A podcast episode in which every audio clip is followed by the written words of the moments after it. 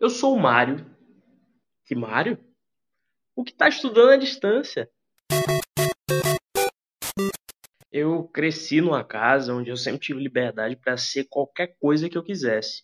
E deu nisso. Olha que erro. Minha mãe não devia ter só sugerido pra eu ser endocrinologista, ela devia ter me obrigado. É o mínimo que se espera de uma boa mãe. Agora eu estaria com dinheiro e a taxa de açúcar no sangue controlada.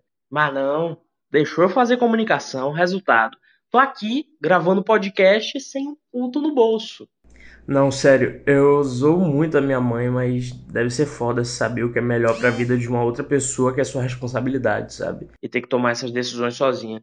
Eu lembro quando ela decidiu que ia me colocar no colégio público para eu ter acesso a cotas na faculdade. E na primeira semana teve um trabalho e eu voltei para casa todo sujo de anilina de bolo vermelha. Quando eu cheguei, ela se ajoelhou no chão, chorou. Ai meu Deus, o que eu fiz com meu filho? Nunca devia ter colocado ele naquele lugar. Achando, sei lá, que eu tinha sido esfaqueado. Ou alguma coisa leve assim nesse grau, tadinha. Pior que ela nem surtou muito, sabe? De tempo em tempo as coisas assim realmente rolavam naquela escola. O incomum mesmo era uma grade de aulas preenchida, enfim. Sobrevivi graças a Deus ao Rivotril. Mas eu descobri que tem um motivo para todas as temporadas de malhação se passarem em colégios particulares. Ninguém quer saber o que acontece nos colégios públicos. Essa rotina não interessa a ninguém. Eu, infelizmente, fui obrigado a acompanhar três temporadas dessa novela insuportável. Como bom filho único que sou, eu cheguei lá achando que tudo ia se adaptar a mim, né? Professores faltavam, algumas matérias não tinham nem professor contratado. Um dos professores que a gente não tinha era o de português. Um dia organizei uma manifestaçãozinha. A gente escreveu um pedido por aula de português cheio de erro gramatical e colou no pátio, reuniu a galera e tal. A gente aproveitou a onda e fez um outro cartaz com contas erradas de matemática, porque nossa professora tirou férias e não contrataram nenhuma para substituir. Linda, né? Essa juventude ainda vai mudar o mundo. Eu passei boa parte dos anos seguintes sem professor de português. Nunca contrataram outra professora de matemática. A gente só voltou a ter aula quando as férias da professora anterior acabaram e ela voltou. Eu tenho um amigo, vamos chamar ele de Luigi, a gente era tipo Cris e Greg no ensino médio e até hoje. Eu me formei, ele era uma série abaixo continuou lá nessa escola. Chegou uma hora que o colégio estava insustentável, o teto caiu, os azulejos do chão tudo quebrado, tudo aberto.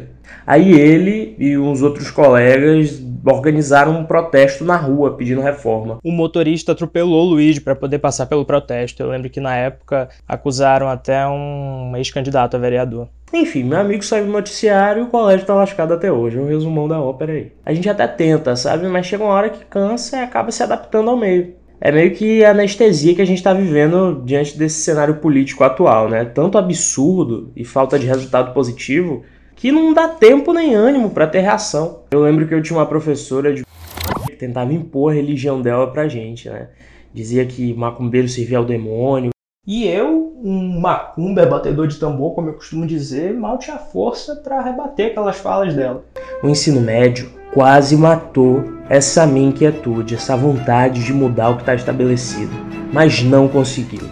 Aí veio a faculdade, mercado de trabalho e realmente tiveram mais sucesso aí nessa tarefa. Agora eu não quero mudar nada não. Achar um canto onde não seja insuportável estar já tá de bom tamanho para mim. Para mim já vai estar tá show mesmo. E ó, quem tá vendo ali? Nosso querido Motivos para Desacreditar. Essa minha reflexão toda sobre os anos que eu passei na rede pública me veio depois que o Ministério da Educação divulgou uma campanha nova, roteirizada pela Barbie fascista, com certeza. Em resumo, nela eles negam o adiamento do Enem e mandam a galera se virar mesmo, vocês que se fodam e lutem. Eu me pergunto o que vai ser desses estudantes de colégio público nessa pandemia, principalmente porque o Enem fica mais conteudista cada ano. Né? No fim do meu ensino médio, eu e minha mãe, a gente percebeu que eu não estava nem um pouco pronto para fazer vestibular, nem de longe. A gente decidiu abrir mão de algumas coisas para eu fazer um cursinho para recuperar os três anos que eu passei praticamente parado, educacionalmente falando. Foi um processo árduo, de muita ansiedade, não só de ansiedade o sentimento, ansiedade é a doença mesmo. Foi um dos meus períodos mais difíceis, mas além da escola presencial, eu tinha um cursinho muito bom de suporte. Imagina sem cursinho, sem escola e sem acesso à internet, como é o caso de muitas pessoas. E aí você vem com o adicional de pandemia. Eu queria muito estar aqui conseguindo trabalhar com humor e piadas, mas esse é o mood de hoje, galera.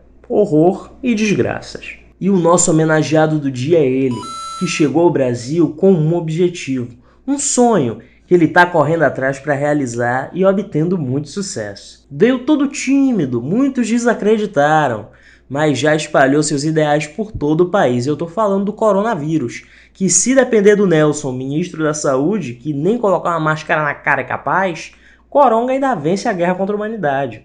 Vocês não estão cansados, não? É pandemia, é presidente articulando golpe militar, é Regina Duarte provando que sem um script ali de Manuel Carlos ela não consegue falar nada de coerente, não consegue completar um pensamento, não consegue responder uma pergunta. Você tá me entendendo? Eu me sinto lendo o pior livro de história de todos, porque não dá para fechar e parece que a gente vai ficar empacado nesse capítulo durante muito tempo. Mas eu quero animação, hein? Cadê meus guerreiros? Ai, ai, ai, vou botar aqui um Michel Teló na edição, um latino, sei lá, pra agitar a garotada, hein? Nossa, nossa, assim você me mata. Hoje é festa lá no meu apê.